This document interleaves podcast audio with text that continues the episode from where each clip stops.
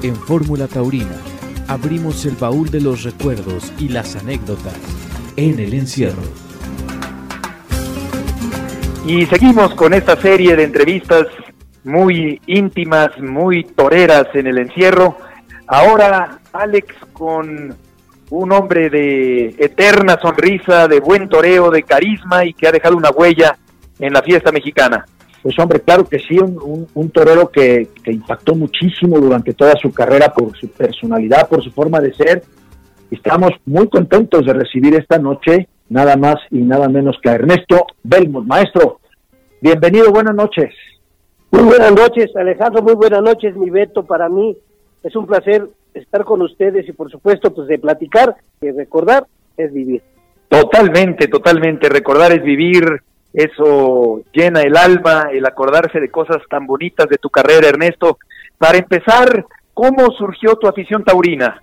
Fíjate, Beto, que ahorita precisamente estoy pues, muy, a la mano de muchas cosas que te me habían olvidado. Digo, no se te olvida la carrera, ni, por, ni mucho menos cómo empiezas, porque estoy empezando a escribir un libro precisamente recordando algunas cuestiones. Bueno, hay que recordar que yo, por parte de mis padres y de mi madre, fueron de familias taurinas. Por parte de mi papá, mi abuelo, fue puntillero allá por los años 30 de la Plaza de Toros de La Condesa, y después concesionario de las carnes de los toros de la plaza.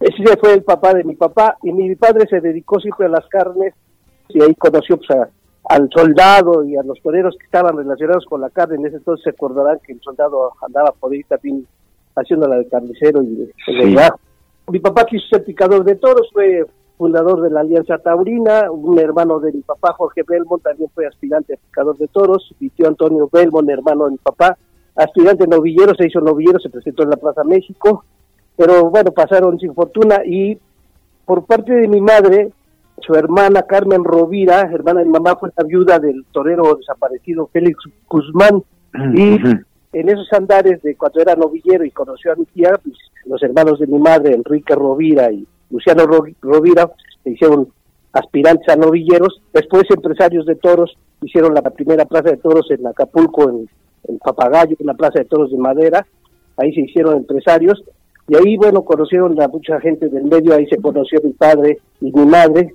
Mi mamá fungía como taquillera en la Plaza de Toros, ayudaban a sus hermanos en la empresa, hacían las banderillas, limpiaban la ropa de torear, estaba encargada de la administración de la Plaza de Toros de Papagayo. Realmente la familia ahí nace en, la cuestión de los toros, se hablaba de toros todo el tiempo, mi, tío Félix Guzmán, pues, lógicamente era la imagen principal porque era el que más había destacado en la fiesta. Ahí mis primos desde pequeños subimos capotes, toda la cuestión, y nos fuimos despegando, yo desde los ocho años ya estaba yo toreando mi primera becerra, que me recuerdo muy bien, estaba estaba yo en la ganadería de Zacatepec, con el ranchero Aguilar y Raúl García que estaban intentando, es la primera vez que veo yo una becerra, y con el tiempo mis mis padrinos, los ganaderos de don Daniel Muñoz y Mariano Muñoz, que eran ganaderos de Zacatepec, me regalaban un novillito cada año para torearlo en el 11 de noviembre, que era el día de San Martín, en las pirámides de Teotihuacán, a un lado de la pirámide, ahí echaban, hacían un ruedito y ahí toreaba cada año, pues esa manera de hobby. Así es como inicia mi, mi familia taurina de nivel. Qué interesante, qué interesante Alejandro, muchos antecedentes taurinos de Ernesto Belmont. Hombre, claro, y además este preguntarte, maestro, si el maestro Félix Guzmán, o sea, tío, y si había tenido usted acercamiento con él, porque los antecedentes son de, de, gente muy metida en la fiesta, en, cosas que a veces uno nunca se imagina, ¿no? Como por ejemplo administrar una plaza o manejar una taquilla o, ser este subalterno, pero la verdad es que fue el maestro Félix Guzmán quien le inspiró a usted en sus cosas o hubo alguna otro, una otra influencia de parte de otro torero que le haya podido inspirar en sus quehaceres taurinos. Fíjate, que, que mi papá cuando se inició, bueno, mi tío Félix, pues yo no, tuve la, fortuna de conocerlo, él murió en el 43, mi, mi tía que era la viuda, se platicaba muchísimo de todo lo que había sido su carrera, murió muy joven, él prácticamente murió a los 19, 20 años eh, eh, de una jornada y bueno, oíamos todos los días, mis tíos, que eran sus amigos, los, hermanos de mi mamá, habían convivido con él por ser sus cuñados, pero después, con el tiempo, mi papá cuando era aspirante a de toros, abrió unas taquerías ahí por las calles del centro, taquerías de tacos de cabeza, me recuerdo, y como mi papá era profundista 100%, le puso la primera taquería, le puso el berrendito en honor al berrendo de San Juan, le puso el berrendito con, con ganas de que en esa época, estoy hablando de los años 55, por ahí así, inauguró ese esa taquería y fue el berrendito. Entonces fue la locura porque toda la, todo el centro se, llenó para ir a ver al berrendito y ya a los pocos años, ya, ya yo tenía 6, 7 años, ya, ya la taquería era mucho más grande, lo llegué a ver ahí al berrendito y me impactó mucho cómo jalaba gente, cómo era un ídolo del pueblo taurino y donde sabían que iba a estar, ahí se llenaba el restaurante, la taquería siempre estaba llena porque se asomaba el maestro a, ver y lógicamente cuando lo fui a ver a su despedida en la Plaza México, yo vi llorar a mi padre y yo empecé a llorar porque veía toda la gente en la plaza que empezaba a llorar cuando partió Plaza. Entonces esa fue una de las imágenes más importantes, más fuertes que me llegaron cuando yo quise ser torero. Pues, de niño el primero que me inspiró fue Procuno. ¿Algún día entrenó con él? Sí, como no. Tuve la suerte de entrenar con el maestro porque mi papá tenía muy buena relación, entonces me decía, fíjate que tienes que pedirle al soldado que te enseñe a torear a la Verónica, porque era muy amigo de mi papá, que ahora que venga el maestro Caldecero, vas a pedir que te enseñe a hacer un quite. Bueno, eran los que teníamos a la mano porque mi papá los veía en el restaurante y yo siempre platico que la facilidad que teníamos por tener la relación con los toreros, porque en los restaurantes de mi papá ahí se reunían todos los toreros, empresarios, y ahí es donde los agarrábamos y pues platicábamos con ellos, con Alfredo Leal, con Procula y con todos ellos. Entonces entrené con él en la México, pues me enseñó hasta de hasta partir plaza, cómo persinarme, todo lo que lo que era un personaje que te podían decir.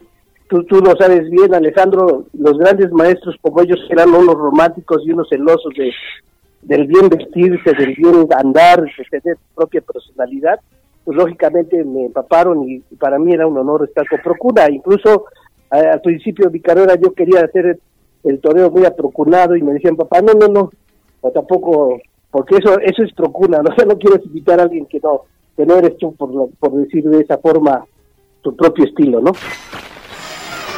Corrían los años de la década de los 50.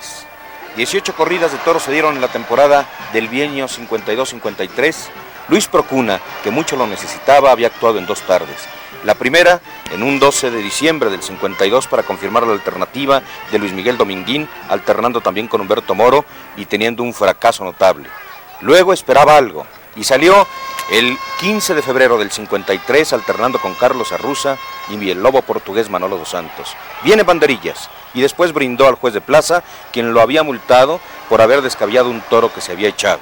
Así respondía a la personalidad natural del torero con más sello que había actuado en muchos años en ruedo alguno, el berrendito de San Juan, Luis Procuna, y estaba en el umbral del reencuentro con su público, con el público de la Plaza México, ese público que había cambiado de escenario de la Plaza de Toros, el Toreo de la Condesa, para llegar a la plaza más grande del mundo, plaza que justamente inaugurara el propio Luis Procuna, cuando cortó como torero mexicano la primera oreja al lado del que cortó la primera oreja en el coso, que fue el monstruo de Córdoba, Manuel Rodríguez Manolete, en aquella tarde sensacional que alternaron con Luis Castro el Soldado.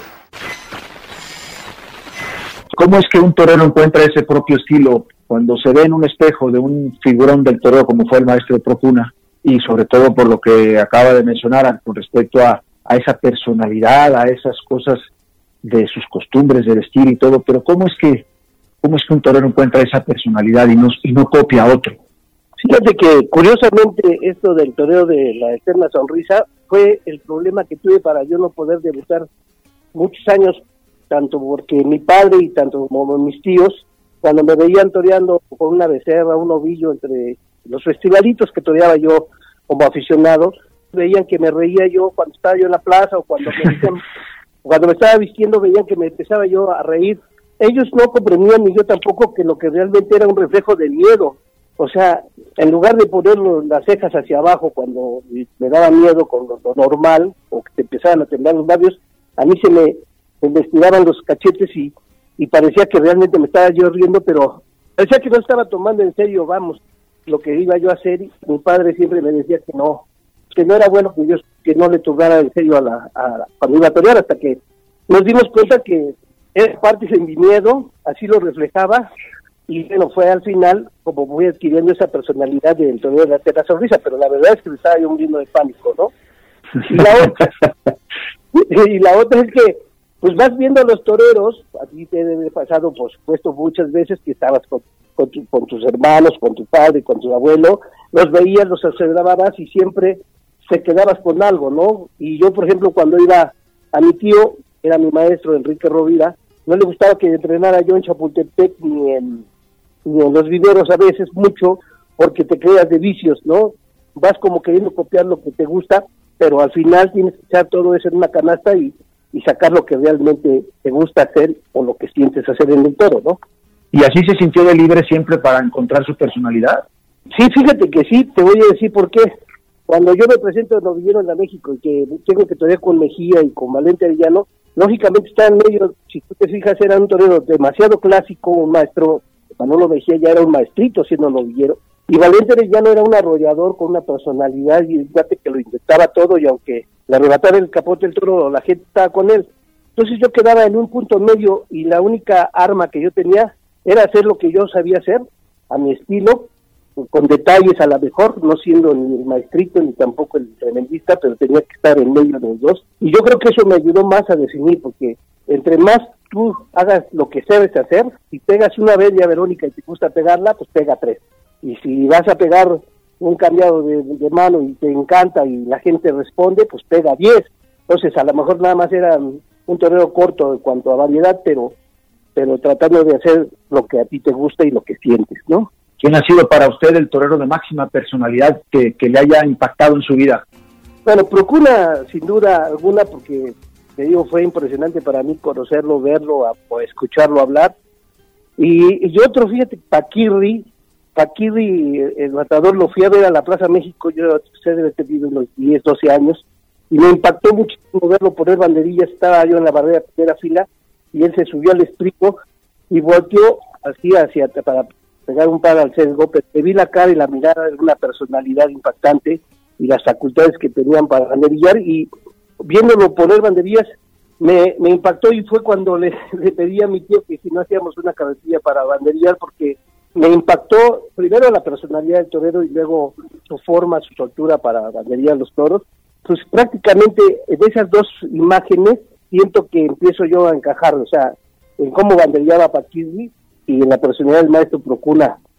Decía, mi padre, ahora que eres noviero, quiere ser figura del toreo, quiere ser ídolo del pueblo. Yo digo, ¿por qué? Porque la pregunta, ¿no? Dice, mira, Pedro Infante es el ídolo del pueblo, Jorge Negrete es la figura del canto a nivel mundial, pues tienes que buscar, y ¿por qué no me voy por el medio, no? Ver las dos cosas, figura del toreo y e ídolo del pueblo, Dice, pues siempre está muy marcada, ¿no? Toreros que, que tienen esa percha y esa personalidad figura el torero, y el que es el, ídolo. Digo, bueno, pues trataré de irme por el medio y por lo menos ser torero, que es lo más difícil, ¿no?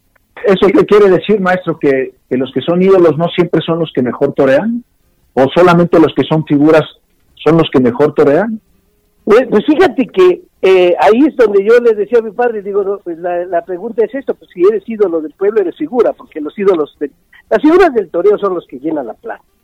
Yo así lo veo, ¿no? Figura del el que llena la plaza y habrá uno que le llega a las masas y hay otro que a lo mejor a determinado público. Entonces yo no entendía porque realmente figura del toreo es uno que cobra y que llena las plazas. Ese es realmente, no hay ni uno más ni uno menos.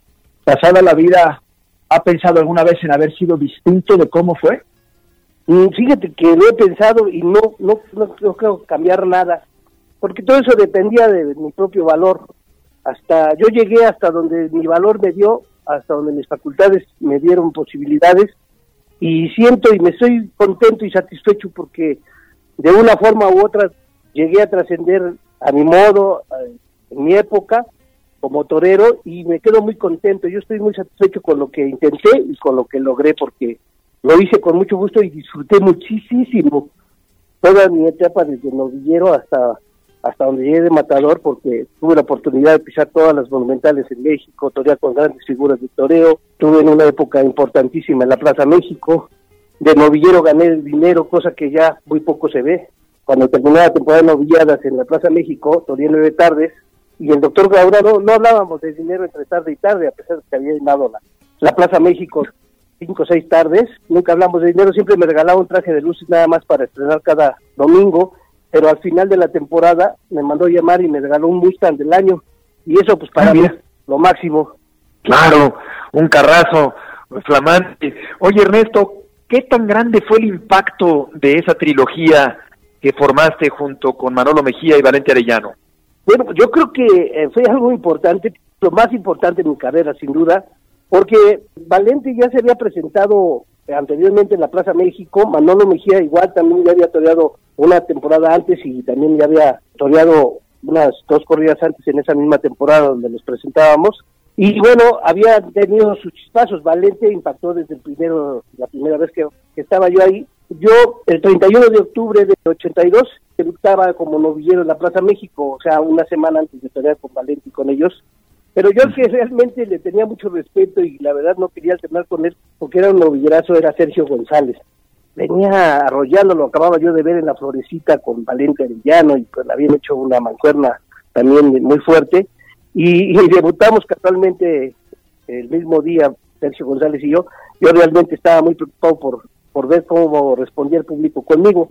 Y como la novillada salió muy débil, una novillada de Celia Barbosa, fue a base de puros detalles que el doctor Gaona me repite, me decidió por un quite y una media Verónica, fue lo único que se pudo hacer esa tarde, y me dice, voy a poner en un cartel porque les voy a, picar la cresta a dos dopilleros, y él, delante de Valente Arellano y delante de Manolo Mejía, nos dijo, eh, quiero que se corte la coleta el domingo el torero que no corte oreja porque ya estuvo bien de estar dando oportunidades, y mi, papá le había dicho al doctor Gaona que si yo no cortaba oreja el día de mi debut, que, que yo no, pues me retiraba, porque mi papá conocía muy bien este medio y sabía que no, íbamos a estar de que es que el toro no veía, es que el toro no vestía, es que el toro, y nos hizo prometer que si no cortábamos oreja, que nos cortábamos el añadido, lógicamente dijimos que sí, pues mi modo de decirlo, ¿no? Eso fue lo que nos motivó para que pues, a, los, a la novillada de intentáramos hacer todo lo que pudiéramos y aunque no era nuestro novillo de Valente como era el que había salido con más patas y con más enjunde, con más bravura, pues fue el que le hicimos los quites y en el último toro que me correspondía a mí, los invito a banderillar y ahí es cuando ya surge esa gran rivalidad y los momentos tan importantes en donde se nos presta para volver a repetir a la Plaza México, ¿no? Señoras y señores, con ustedes el torero de la eterna sonrisa, Ernesto Belmont. Somos 60 novilladas hasta el día de su presentación en la Plaza México que ocurrió el 31 de octubre de 1982. Tarde en la que, sin cortar orejas, dejó ver sus buenas hechuras, haciéndose merecedor a otra fecha en tan importante plaza. Y esta fecha fue el 7 de noviembre de 1982. Reaparecía en aquel entonces Valente Arellano y el cartel lo conformaban el mismo Valente Arellano, Manolo Mejía y Ernesto Belmont con toros de don Felipe González. Tarde clave en su carrera donde surge una sana rivalidad. En el primer toro de Valente surge un tercio de quites que había de llegar hasta cinco quites en total. En el tercio de banderillas, los tres salieron triunfales, ya que adornaron el morrillo de su enemigo. En ese momento, dando la vuelta al ruedo, el toro de repente se arrancó y un sombrero charro del teniente que estaba tirado en la arena, con ese dibujó un trincherazo Ernesto Belmont, saliendo casi, casi trompicado, pero llevándose una gran ovación del público. Lo programan como una tercia triunfadora el domingo 28 de noviembre de 1982, fecha en que se registra un lleno impresionante en la Plaza México con la presentación de la ganadería la venta del refugio de don José Luis Gómez, esta novillada en la que se cortaron siete orejas, cuatro Valente Arellano, dos Ernesto Belmont y una Manolo Mejía, saliendo a hombros por la puerta grande los tres alternantes. Ernesto, ¿cómo te enteraste que murió Valente Arellano? Fíjate que desgraciadamente para mi suerte yo los sustituía muy a menudo porque le pegaban cornadas muy muy seguido cuando novilleros y a veces eh, tocaba torear en algunas plazas donde toreábamos. Yo creo que Valente y yo llegamos a torear cerca de 30 novilladas ya después de la México, en todas las monumentales, pero a veces él toreaba cinco o seis novilladas en diferentes partes y me hablaba por teléfono en la noche, oye, tienes que irte mañana y algo porque Valente tiene cornada y, y ya no era para mí sorpresa que me hablaran para sustituirlo. Fueron tres o cuatro veces las que tuve que ir a, a ir en su lugar. Entonces esa noche yo ya regresaba, me habían hecho una cena, yo estudié en la Universidad del Valle de México y me había hecho la universidad, el rector de la Universidad del Valle de México me había hecho una cena con los directores y compañeros míos de la universidad para una comida para, por mi trayectoria taurina. Y yo cuando regreso veo la luz prendida de la casa y veo la luz de las escaleras donde siempre estaba mi madre a ponerle las, las sombreras a los trajes y lo primero que dije, Chin Valente Arellano, que han de pegado una cornada y me está esperando mi mamá para, para que me agarren las cosas. Lo primero que pensé, mi mamá estaba deshecha en las escaleras, porque eran la una de la mañana cuando iba yo llegando de, de, la cena esta que me habían hecho, y mi mamá no podía ni hablar cuando ya el apoderado habló con, con mi mamá. En ese momento le habló porque a mí me apoderaba el hermano de Adolfo Guzmán, porque íbamos a ir a Venezuela, Perú y todo esto, me estaban firmando contratos y, me estaban llevando cosas para irnos a Sudamérica, Valente y yo.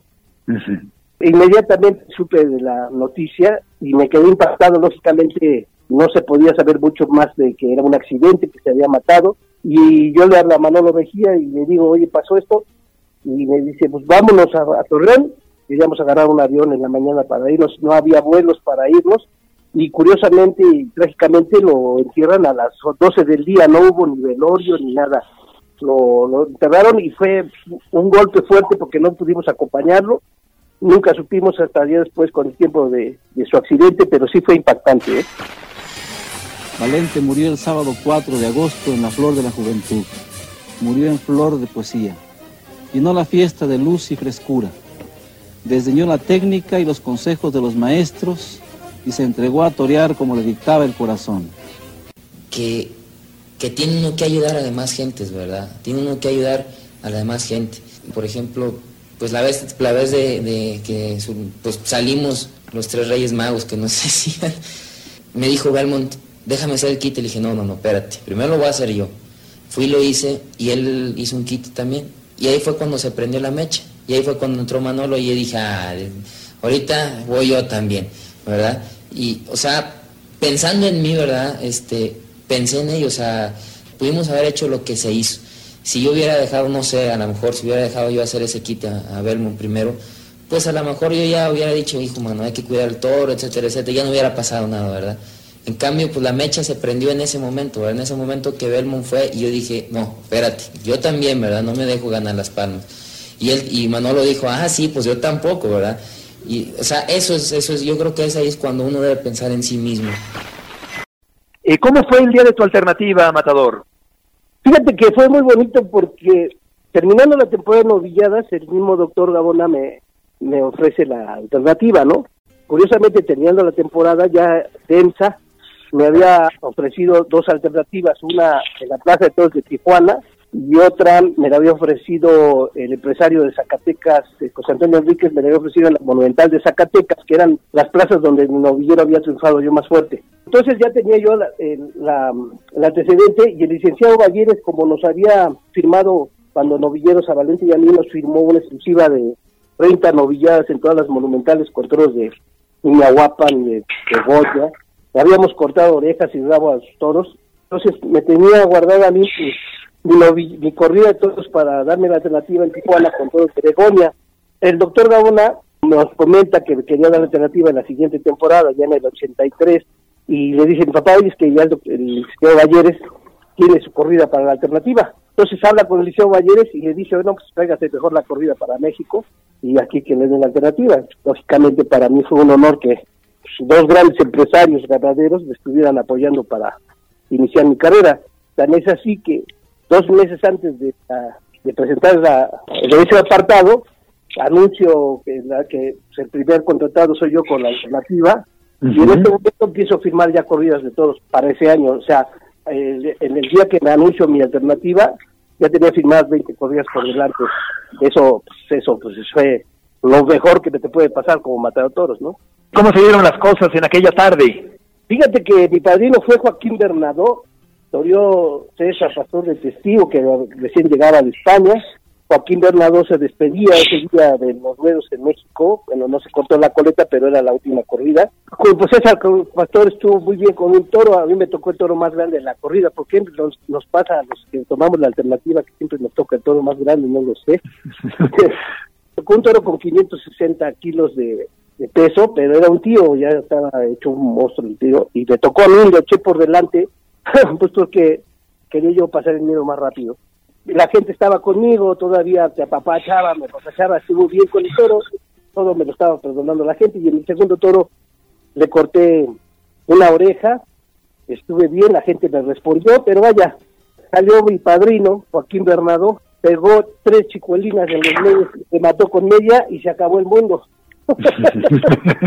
se olvidaron de mi oreja y de la de César Pastor y hablaban todos de, las tres chicuelinas de, del maestro. Del catalán. Del catalán que las pegó. Bueno, yo todavía me acuerdo y la gente se acuerda. Se acuerda mi alternativa por las tres chicuelinas. Y ahí es donde te das cuenta que ya pisaste otro escalón que es diferente. Y las, las figuras del toreo te van a poner en tu lugar en tres minutos, ¿no? En esa fecha tan histórica que fue el 24 de julio de 1983, cediéndole el matador Bernadó los trastos con el toro Príncipe, con el que ejecutó bellos lances a la Verónica y después remató con media para escuchar una gran ovación. Tomó las banderillas y adornó el morrillo de Príncipe con tres soberbios cuarteos que le valieron una gran ovación. Y ya con la muleta, después de la ceremonia de la alternativa y con el brindis a su señor padre, empezó a torear por derechazos a un toro que se agarró al piso y con el que desafortunadamente pinchó para escuchar una gran ovación al término de su labor. ¿Aproximadamente cuántas corridas toreaste en tu etapa de matador y en qué año te retiraste, Ernesto? Mira, yo toreé de novilleros 130 novilladas. Eh, de ahí tomo la alternativa y toreé 465 corridas en siete años que tuve de matador de toros. ¿Por qué tan poco tiempo, maestro? Fíjate que yo tuve una jornada en la Feria de León en el 85, me pega una jornada en la femoral un toro eh, con Jorge Gutiérrez y, el matador Manolo Arruza, toreaba digamos, la apertura de la Feria de León, me pega una cornada, me, me, me pega en la zafena, no en la femoral, en la zafena, me parte en la zafena y me pone el doctor de, esa, de allí de León, no sé si tú recordarás el nombre, me pusieron un injerto de, de vena, pero era plástica, vaya, no era de mi propio cuerpo, ya ves que antes se acostumbraba que quitaban un pedazo de la propia vena para, el injerto y ahí me, me pusieron ese injerto que era una novedad o era algo de último, médicamente hablando, y no quedé bien de, esa, de ese injerto porque al poco tiempo con una banderilla, toreando yo con la muleta, me pega una banderilla en la misma herida y me reacciona el injerto pensando que se me infecta prácticamente, se me hace un coágulo y me tienen que meter de emergencia al, al hospital porque un coágulo que se me estaba desprendiendo a los pulmones o al cerebro tengo que pasar una semana con anticoagulantes, todo esto, y lógicamente no me podían volver a operar esta cordada para cambiarme el injerto que no estaba sirviendo, porque había pedido que ya mi organismo no, no aceptara el nuevo injerto. A los dos años, después de muchos años, me vuelve a agarrar un toro, no me da una cornada, pero me pisa la misma pierna en el injerto y otra vez, terminando la corrida, me pongo muy mal, pero muy mal, se me vuelve a hacer el coágulo, me lo detiene en el triángulo de estampa antes de que se me vaya a los pulmones o corazón, o sea, donde fuera. Y ahí es donde se dan cuenta que estoy muy grave, que me puedo morir y me tienen que volver a poner anticoagulantes y es cuando deciden para que reforzar ese injerto ponerme cortisona, pero cortisona directa a la vena. Mejoro, por supuesto, primero los anticoagulantes, mejoro, pero con el tiempo la cortisona me cobra la factura y empiezo yo a embarnecer y empiezo a perder facultades en los tobillos y en las rodillas. Saben ustedes que yo banderillaba, a la hora de arrancárseme un toro se me doblaban los tobillos y me caía yo en la cara de los toros, o de repente nada más de estar en un buladero, entrar a un buladero, se me salía el líquido de, los, de las rodillas, eh, ya me empezaba yo, me faltaban las facultades, pero yo pensaba que era porque no estaba haciendo el ejercicio bien, los, los trajes de luces ya me empezaban a apretar porque empezaba yo a embarnecer, me empecé a desesperar y hasta que me dijo un doctor que era la cortisona que me estaba ya haciendo reacción y que claro. la factura y lógicamente ya los toros cuando me dieron tres maromas me avisaron, me dijeron, hasta aquí llegaste, y no hay forma atrás. Sí, seguramente te inflamaba mucho entonces la cortisona, Matador. Sí, fue impresionante, llegué a pesar 110 kilos este, de, de, Sí, del- sí. de tanto que barnecí, yo me acuerdo que mi compadre José José, que también era, que fue amante de la cortisona, fue el primero que me dijo, dice, no, yo me la tomaba, yo no me la inyectaba, dice, a ti te va a hacer efecto, y efectivamente le hizo efecto. ¿Era tu compadre José José Matador? Era mi compadre, fíjate que... Ah, qué maravilla. Mi papá abrió un restaurante que se llamaba Rincón de Cúchares, ahí en la colonia Juárez, en Versalles. Ahí llegaba mucho don Jacobo Sabrudowski, me acuerdo, con Renato Leduc y con mucha gente del, del medio y como Qué maravilla. cuando ese lugar tenía, eh, un restaurante común y corriente, pero cuando empezó a llegar gente tan importante como esa gente, Rafael Solana, este Renato Leduc, don Jacobo y todos ellos, mi papá quiso hacer un salón exclusivo VIP para que recibiera a toda esa gente que quería estar platicando muy, muy apartados, ¿no? Hicimos un VIP y entonces mi papá me dio la gerencia por primera vez en el restaurante de manejar ese esa área del restaurante que, era- que les llamábamos el Rincón Hora Ponciano. Y, le digo, ¿quieres que sea el padrino? Y como era mi ídolo José José, le digo, pues voy a voy a ver si puedo localizar a José José. Me fui a Televisa a pararme allá afuera a ver si podía localizarlo. Al final lo localicé en su compañía de discos por teléfono. Me contestó muy amable, me dijo que claro que sí. Llegó el día de la inauguración, un personajazo, compadrito, desde que llegó compadre, compadre, nos dimos abrazos. Lo dejé de ver un tiempo, esto fue en el 78, 79, yo todavía no era novillero porque estaba estudiando la carrera de licenciado en administración y a los 21 años cuando decido ser de novillero, es cuando yo ya arranco, pero con el tiempo resulta que me lo vuelvo a encontrar y me, me dice, compadre, he seguido por todas las, por todas las plazas. José José, no sé si sepan que tenía una memoria de, de elefante, se acordaba de todo. Y también es así que me decía, si quieres dime una fecha donde, de la Plaza México y te voy a decir de qué color ibas vestido, eh, cómo se llamaba el toro, eh, qué le cortaste o qué hiciste. Y así era, me decía, a ver, Qué bárbaro. el toro sevillano lo traíaste con un sombrero de charro y ibas vestido de verde botella y oro. O sea, te decía la reseña de toda mi carrera porque él me seguía mucho. Venía a la Plaza de México a un palco escondido con Marco Antonio Muñiz, me platican, y se metían a un palco para ver toda la temporada. en la plaza. Es que todos sabemos querer, pero pocos sabemos amar. Mi querido Ernesto Belmont, felices 40 años de vida. Te deseamos tus amigos que te queremos y te admiramos como torero y como hombre, como persona, mi hermano. Dios te bendiga y pásala bien contento. Te abrazo profundamente a través de este video y te deseo que la pases en un convivio genial, como siempre has sido el máximo anfitrión para con nosotros tus amigos. ¿Y acabaste la carrera universitaria, Matador? Y sí, fíjate que yo tomé El la licenciado. El licenciado estaban ahí los doctores de la universidad, porque yo ya estaba, yo iba adelantando, yo prácticamente hice mi carrera a la par de mi de novillero. Fíjate, yo me iba a entrenar a las 5 de la mañana al bosque de Aragón, a las 7 me iba a la universidad, a las 12 del día ya estaba trabajando, esto también quiero decirlo, yo siempre estuve trabajando en los restaurantes de mi papá porque era la mejor oficina de relaciones públicas, ¿no? Ahí Claro. llegaba por Gaona, llegaban los matadores, apoderados, ahí en el restaurante de mi papá se hacían los carteles. Mi papá era panista de Hueso Colorado, el pana, pero mi papá lo ayudó desde que fue novillero, llegaba el pana y nos platicaba sus historias, entonces ahí veíamos. Entonces yo siempre estaba en los restaurantes y al otro día me iba a entrenar otra vez a las 5 de la mañana, yo no, no dejaba la, la carrera y tuve que, pues tenía yo incluso un compañero que tomaba los apuntes los lunes, porque a veces yo toreaba en provincia y no alcanzaba a llegar el lunes de la novillada, entonces él tomaba los apuntes y en la tarde cuando yo llegaba ya me estaba esperando para ponerme al tanto y cuando había exámenes, dos compañeros me servían de sinodales para, para que me pusiera al tanto y yo poder pasar y al final incluso ya mi tesis, todo yo la iba haciendo en el camino, y cuando iba yo a las corridas, iba, iba yo haciendo mi tesis en el camino y, estaba ya, tenía yo todo preparado.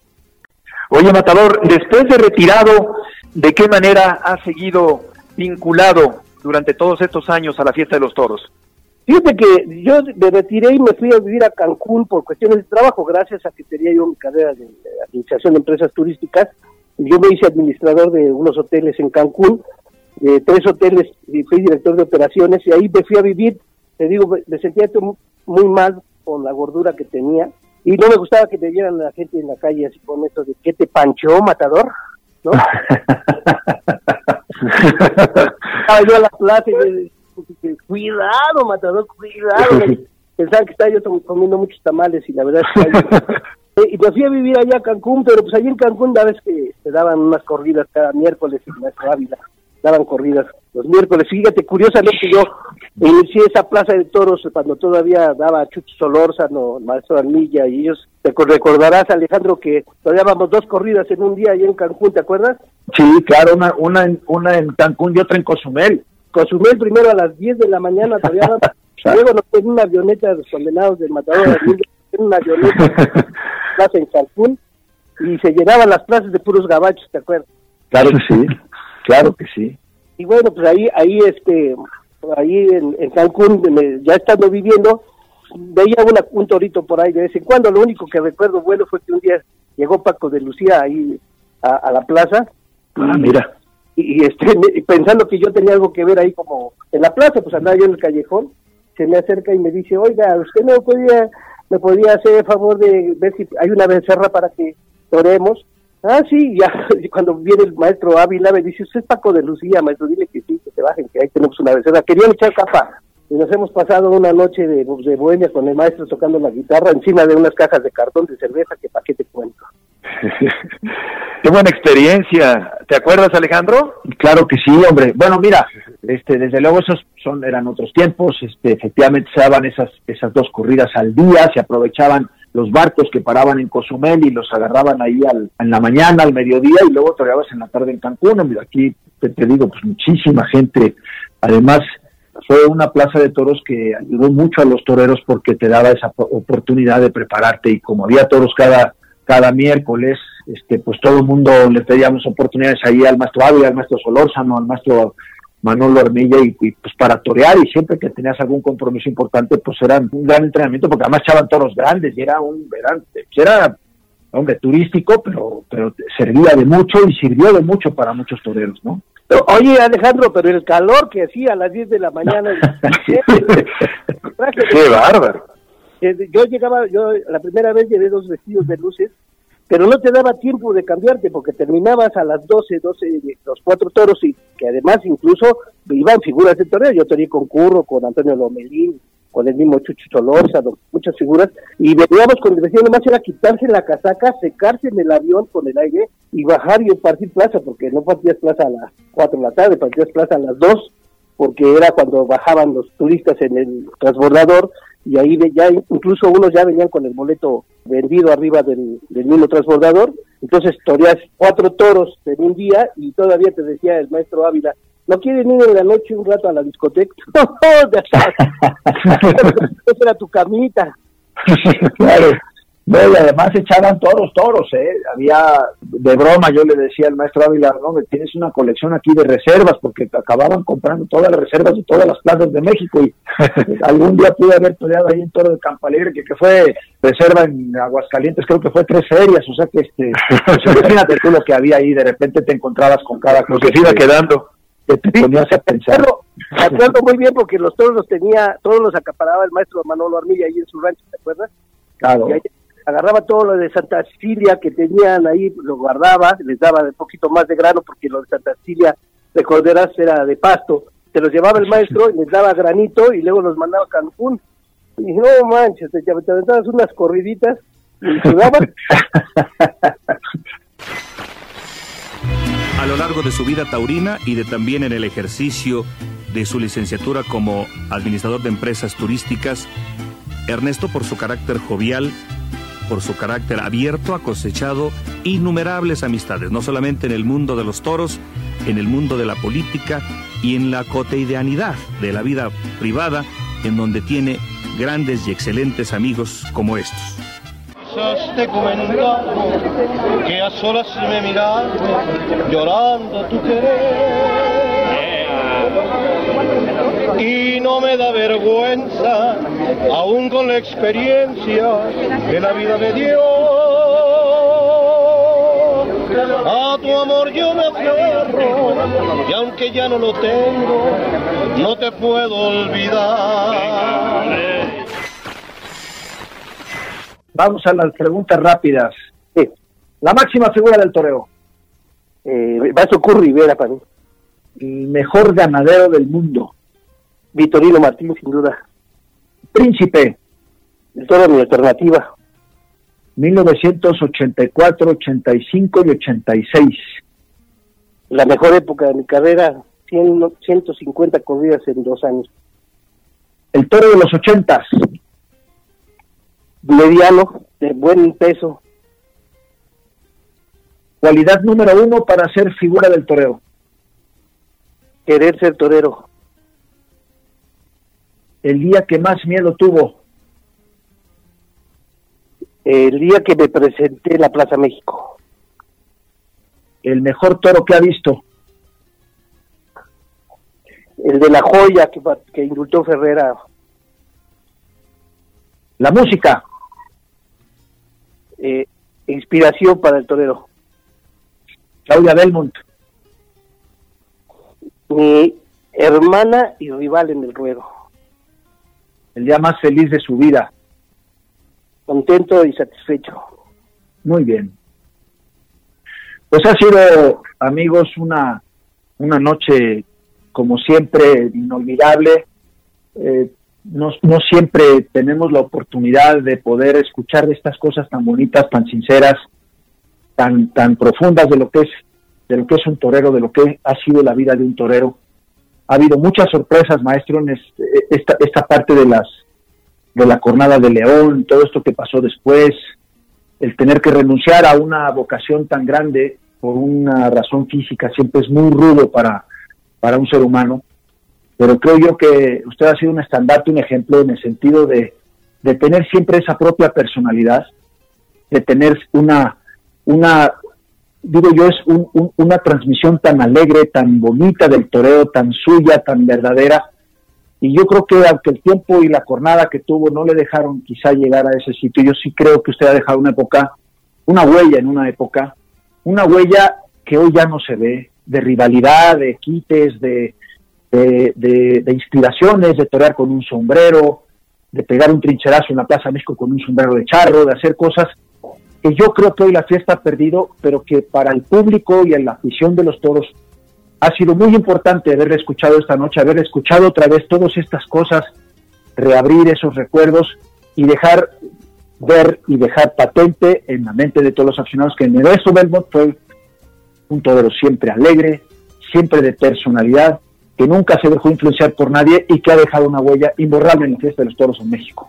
Maestro, muchísimas gracias de verdad por estar con nosotros seguramente la gente disfrutará de todo esto que ha hablado, de toda esta sinceridad tan bonita que ha tenido esta noche con nosotros.